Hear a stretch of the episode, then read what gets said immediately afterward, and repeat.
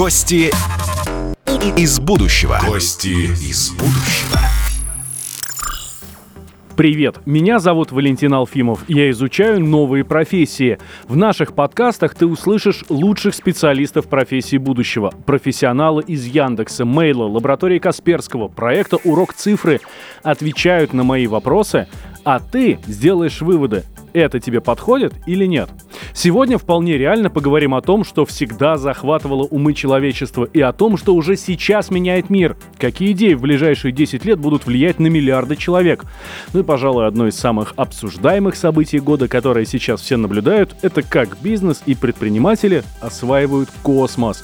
Самый очевидный вариант, но, кстати, не самый простой для притворения в жизнь, быть космонавтом. А еще есть такие специальности, как инженер-робототехник, космический баллистик, космический биолог и специалист по космической медицине. И это далеко не все. Еще в космосе можно добывать полезные ископаемые, и это тоже отдельная профессия. Что, космический нефтяник? Но я еще знаете о чем слышал? Что уже говорят о менеджерах космического туризма. То есть, перекладывая на наши земные понятия, человек может вам оформить all-inclusive, я не знаю, на какую-нибудь Венеру про профессии будущего и про космические специальности, которые ждут своих героев, мы и поговорим в этом выпуске. У нас в гостях Евгений Кузнецов, амбассадор университета Singularity Москва и глава венчурного фонда с участием Росатома Орбита Capital и Анастасия Эрнайс Эскарса, сооснователь университета Singularity Москва и консультант по стратегическим коммуникациям. Евгений, Анастасия, здравствуйте. Приветствую. Здравствуйте. А что такое университет uh, Singularity, вот этот вот Singularity University? Я когда uh, слышу это слово Singularity, я сразу, конечно же, вспоминаю uh, прекрасный фильм «Интерстеллар» про черную дыру, и вот это что-то туда, что-то совсем про космос, причем такой далекий космос, который, ну, совершенно никто не понимает. Но в каком-то смысле это правда, потому что Singularity начинался как корпоративный университет НАСА. То есть НАСА попросила профессоров Стэнфорда и предпринимателей из Кремниевой долины сделать курс по будущему, будущему технологии. То есть, условно говоря, зачем на орбите проводятся те или другие эксперименты и э, ради чего это все, так сказать. Поэтому космическая тематика в Singularity присутствует изначально, но э, непосредственное значение э, термина – это некоторое неопределенность высшего порядка. То есть когда мы не знаем вообще, что будет э, в определенный момент. То есть сингулярность – это когда бесконечная масса, бесконечное время, бесконечная скорость. Мы не можем представить, что там будет. Вот мы приближаемся к тому моменту, когда скорость развития технологий и изменения человеческой цивилизации тоже будет происходить настолько быстро, что мы плохо понимаем, что именно там будет происходить. То есть мы Кстати, не понимаем, Евгений, правильно понимаю? Мы не понимаем, какие в будущем могут быть профессии, связанные с космосом. Но можем а, предположить. Можем предположить, да. Вот э, это не только касается космоса, это касается всей нашей жизни, потому что, например, как будет устроен мир, в котором роботы приблизятся по сообразительности к человеку и заменят человека, как будет мир, в котором человеческую жизнь может будет продлять неограниченно долго. Это рушатся все привычные нам устои. Вот, собственно, Singularity University – это про то, как мы движемся к этому и что будет в том мире, в котором рухнут очень многие привычные нам устои.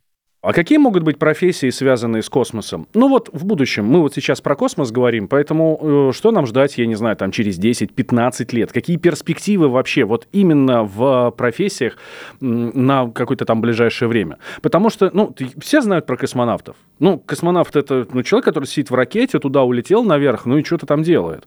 Вот, но их меньше сотни, ну, таких активных космонавтов, и все они где-то там далеко от нас. Но чувствую, у меня есть такое, что совсем скоро Э, э, это будет совсем массовая история? А, ну, начнем с того, что действительно главное достижение современной космонавтики – это то, что космос стал значительно ближе и значительно дешевле.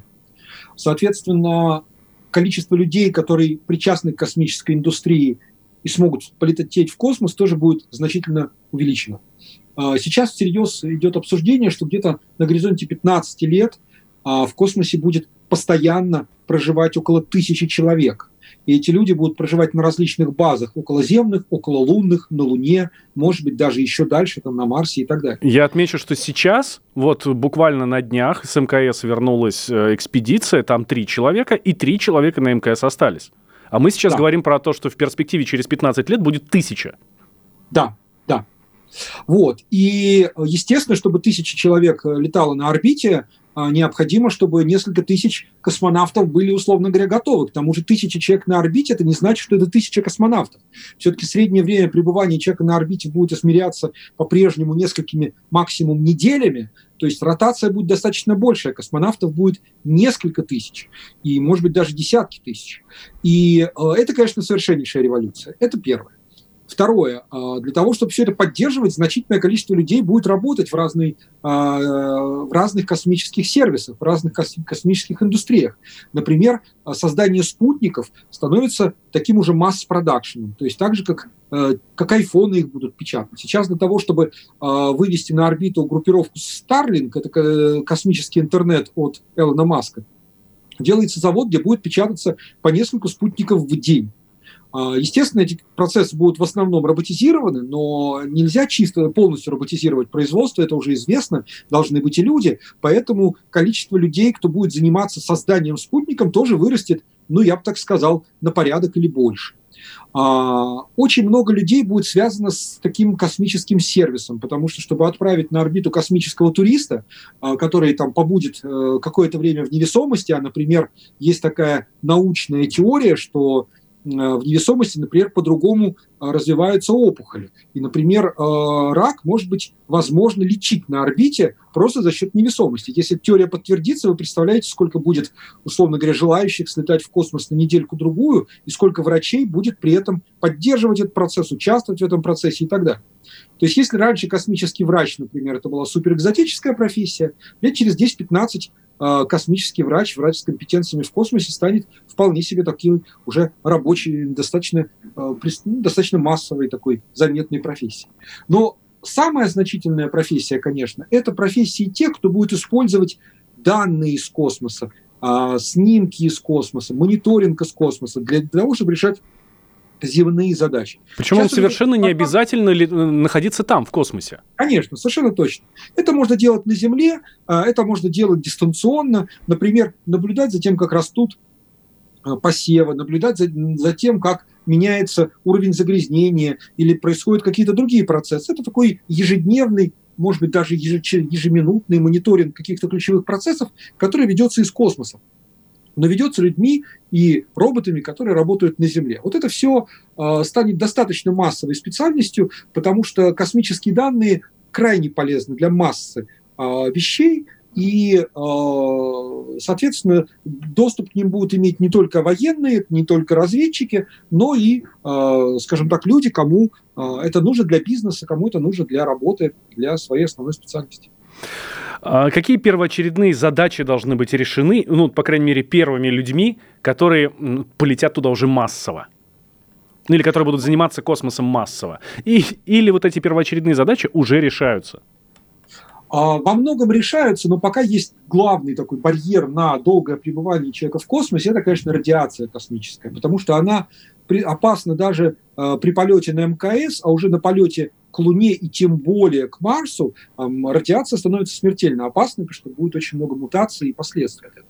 Поэтому сейчас предпринимается довольно много усилий, чтобы э, создать лекарства специальные, генно-модифицирующие и другие, которые будут защищать э, во-первых, геном человека, а во-вторых, его восстанавливать, если вдруг что-то пошло не так. Поэтому космический генетик это прямо будет очень актуальная профессия и э, очень актуальная для космического освоения.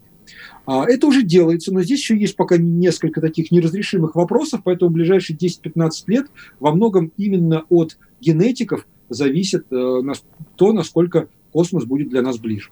Угу. Это... Я бы, наверное, может быть, дополнила, что, да, Настя. наверное, все-таки все, что связано с космосом, а, будет эм, создаваться некая инфраструктура, которая связана с космосом, да, и вся эта инфраструктура будет э, касаться улучшения жизни людей, разработки, разработки систем жизнеобеспечения.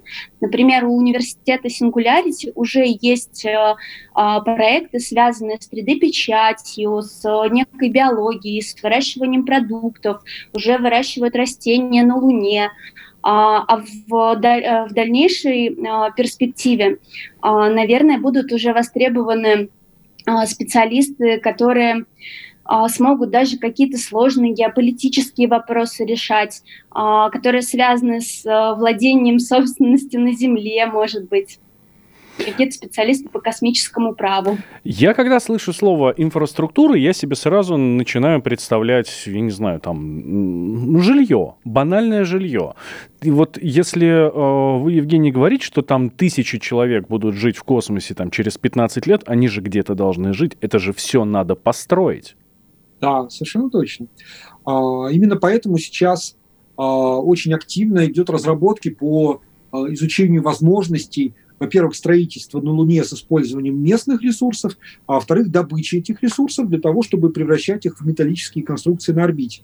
Ну или ремонта э, орбитальных спутников, или утилизация орбитальных спутников для того, чтобы переделывать их во что-то новое.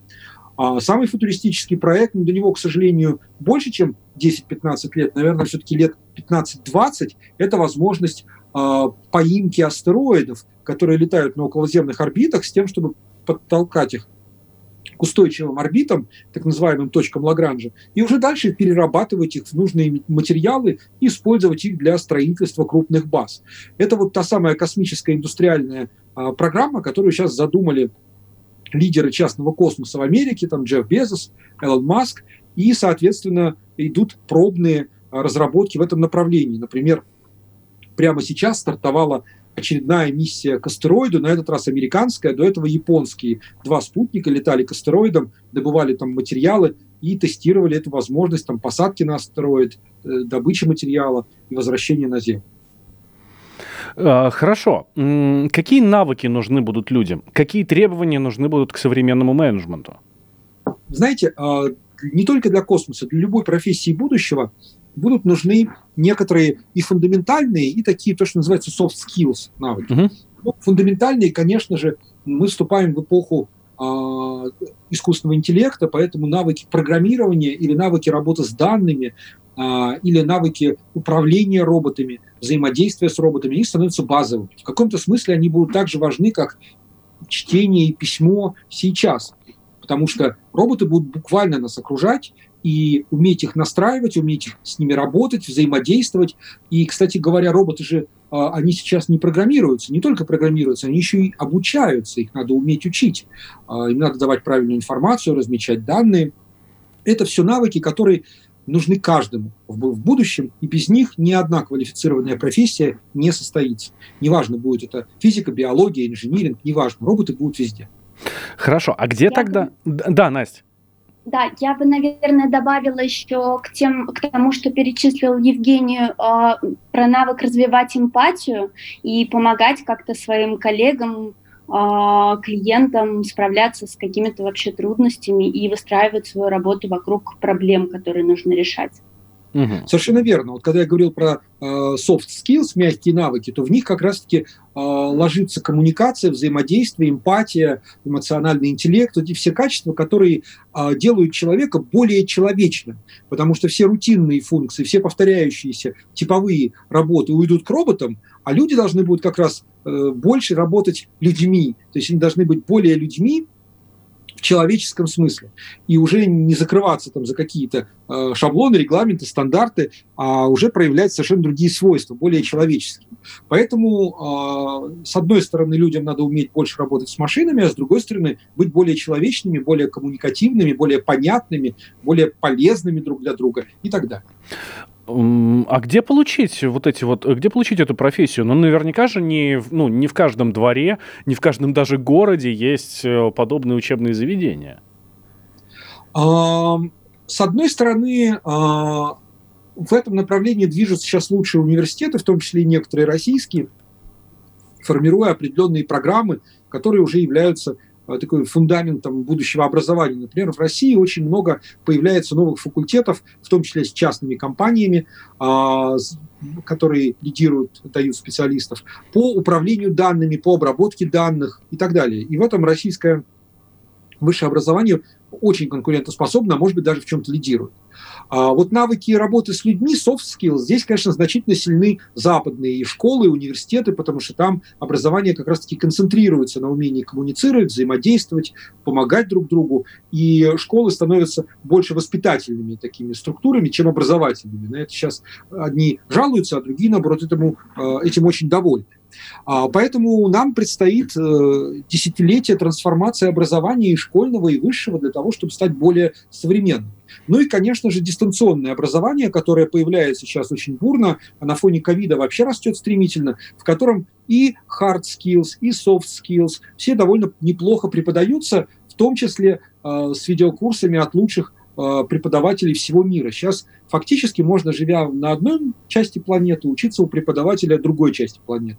И это, конечно, огромное достижение, поэтому какого-то барьера на получение нужных навыков нет. Наоборот, если ты хочешь их получить, то сейчас масса возможностей, и все в твоих руках. Вот смотрите, Евгений, тогда, чтобы нам не ждать какое-то время, когда трансформируется образование, когда государство или государства начнут готовить э, людей вот именно к такой жизни, уже по сути космической, это же можно начать делать самому и сейчас. Тогда вот вопрос, с чего начинать? Какие предметы изучать? Не знаю, там, а, спорт нужен, не нужен будет вот через какое-то время? А, ну, если давать совет, скажем так, э, не столько нашим руководителям образования, сколько родителям. Да, то... именно родителям и будущим да. студентам. Да, то советов должно быть несколько. Во-первых, а, еще раз повторю, а, не столько математика в ее классическом смысле, сколько программирование, информатика и цифровые науки, это, конечно, обязательная вещь. То есть даже если кто-то хочет быть гуманитарием, не знаю, лингвист, филологом, все равно надо знать математику и программирование, потому что все переходит а, в цифру, все переходит в большие данные, и всем надо работать с большими данными. Очень много возможностей, которые дает новый инструментарий. Вся наука будущего будет построена на работе с большими данными. Поэтому школы данных и для самых маленьких, и для побольше – это, конечно, обязательно. Их сейчас много, есть много образовательных проектов, даже для самых маленьких по обучению и программированию, умению работать с данными и так далее. Вот на этом, конечно, не надо экономить ни время, там, ни другие ресурсы, это пригодится. А, очень важно, конечно же, такого рода гуманитарные а, предметы, связанные с развитием навыков презентации, коммуникации, взаимодействия, командной работы. В российских школах это дается мало, поэтому, наверное, полезно поискать какие-то э, дополнительные э, пути для того, чтобы ребенок вырос более и контактным, и коммуникабельным, и умел решать задачи взаимодействия. Хотя должен сразу сказать, и многих родителей, наверное, успокоит, что в современных компьютерных играх, особенно так называемых ММО-РПГ, когда ребенок играет в команде с другими э, ребятами. Вот как раз эти навыки очень хорошо развиваются. Поэтому если играть умеренное количество времени, то это очень полезно в педагогическом смысле. Это я совершенно не шучу. Угу. Есть даже э, серьезные исследовательские программы американские, которые были этому посвящены, чтобы понять, какие навыки развиваются в играх, и, соответственно, многие эти навыки оказываются очень полезными. Например, развитие лидерства. Где ты в реальной жизни разовьешь лидерство, если у тебя класс и ты постоянно с ним общаешься. А в компьютерных играх есть возможность стать там командиром боевой части и командовать, развивать лидерство, и это можно сделать даже как бы не отходя, скажем так, от своей любимой, там, не знаю, обстановки. А, третье, и вы абсолютно здесь были правы, спорт. Потому что э, для того, чтобы э, войти в новую э, реальность, надо быть действительно очень здоровым, и очень а, функциональным. Сейчас вот, например, вся Кремниевая долина помешана на продуктивности. Они там и спят сколько положено, и едят то, что нужно, и бегают, прыгают, занимаются продуктивностью, потому что чем ты продуктивнее, тем ты результативнее. В России как-то всегда на это обращали мало внимания, но то, что сказали еще греки в здоровом теле, здоровый дух, оно ничего, совершенно не отменяется. Действительно, чтобы быть конкурентоспособным в новой реальности, чтобы работать на том уровне производительности, которая требуется, надо быть очень продуктивным, А для этого нужен и спорт, и здоровье, и хороший сон. То есть желательно, конечно, начать закладывать этот фундамент с детства. То есть хорошая спортивная подготовка не помешает никому, кем бы ты ни хотел стать. Ни космонавтом, ни филологом. Евгений, а почему космос выстрелил вот, прям, вот именно сейчас? Или это процесс, которого просто нельзя было избежать, и мы подошли к этой черте? А, с одной стороны, просто накопились некоторые технологии, и самое главное, накопилась а, промышленная мощь, которая позволяет делать что-то дешевле, чем раньше, чем сильно дешевле. Космос стал очень доступен. А, но, конечно, основная заслуга в этом принадлежит так называемым космическим предпринимателям, space entrepreneurs. Это те самые а, люди, которые а, запустили космические компании около 20 лет назад, 15 лет назад, и доказали, что космос это не только для правительственных агентств, не только для государственных бюджетов, это может быть доступно и частным инвесторам, и независимым предпринимателям. Конечно, это Илон Маск, конечно, это Джефф Безос, это Питер Диамандис и другие э, лидеры, кто, э, в общем-то, сформировал современный space entrepreneurship. А в России тоже появляются космические предприниматели. Я тоже работаю со многими такими командами, которые делают разного рода космические проекты. Очень э, удачный проект, ну, очень известный предприниматель, это Михаил Кокорич, который создал в России компанию Dauri Aerospace, потом переехал в США и создал там компанию Момента. Вот буквально на прошлой неделе компания вышла на биржу и стала стоить больше, чем миллиард долларов. Это компания по э, космическим буксирам, использующим воду в качестве топлива. Совершенно футуристичный проект. Тем не менее, такая хорошая история с российскими корнями, но уже в глобальном космическом бизнесе. Поэтому космос стал доступнее нам благодаря людям, которые делают проекты и благодаря тем, кто это инвестирует. Ну, слушайте, а вот эта вот история вся не противоречит ли заботе о нашей планете? У нас же сейчас проблем, смотрите, сколько. Тут с экологией. Ну, в первую очередь, конечно, изменение климата на Земле. Ну, там экологи же вообще бьют тревогу из-за того, что у нас с пластиком там такая беда, что вообще ужас. А мы уже, уже начали в космосе гадить. Мне а... кажется, нет.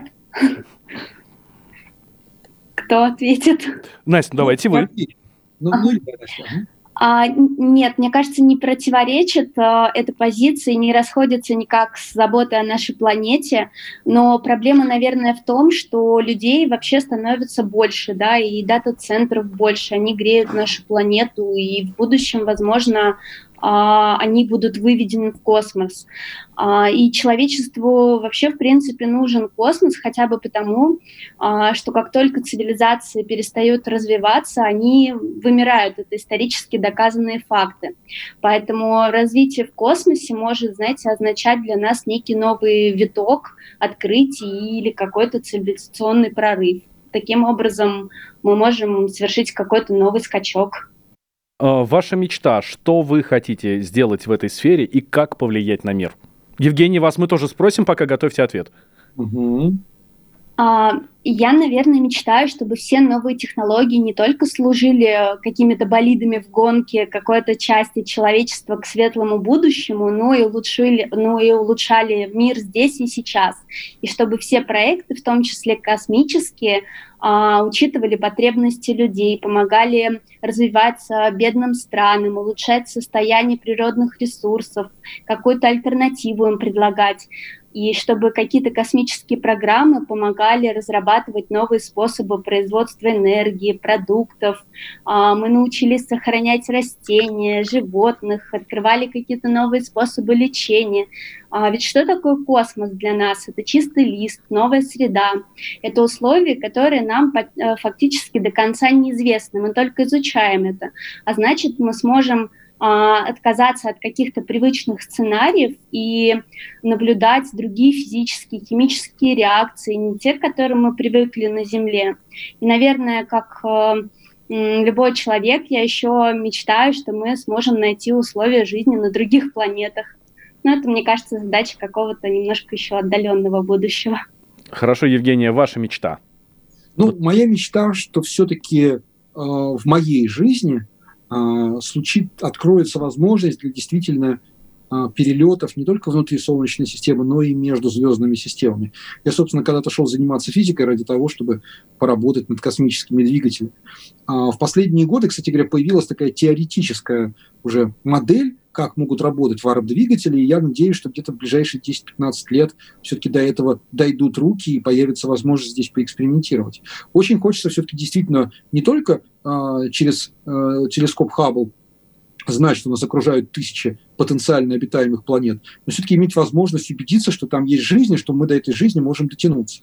Евгений, спасибо вам большое. И, Настя, вам тоже спасибо большое. У нас в гостях были Евгений Кузнецов, амбассадор уни- университета Singularity... Э, тьфу, давайте я еще раз перепишу этот момент.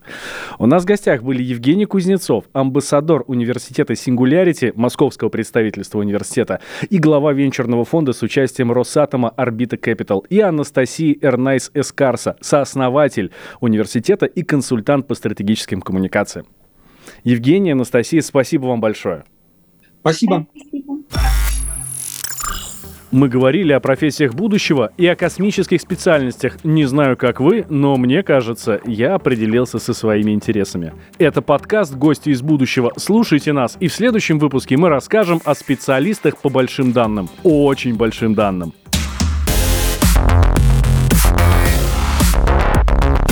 Гости из будущего. Гости из будущего.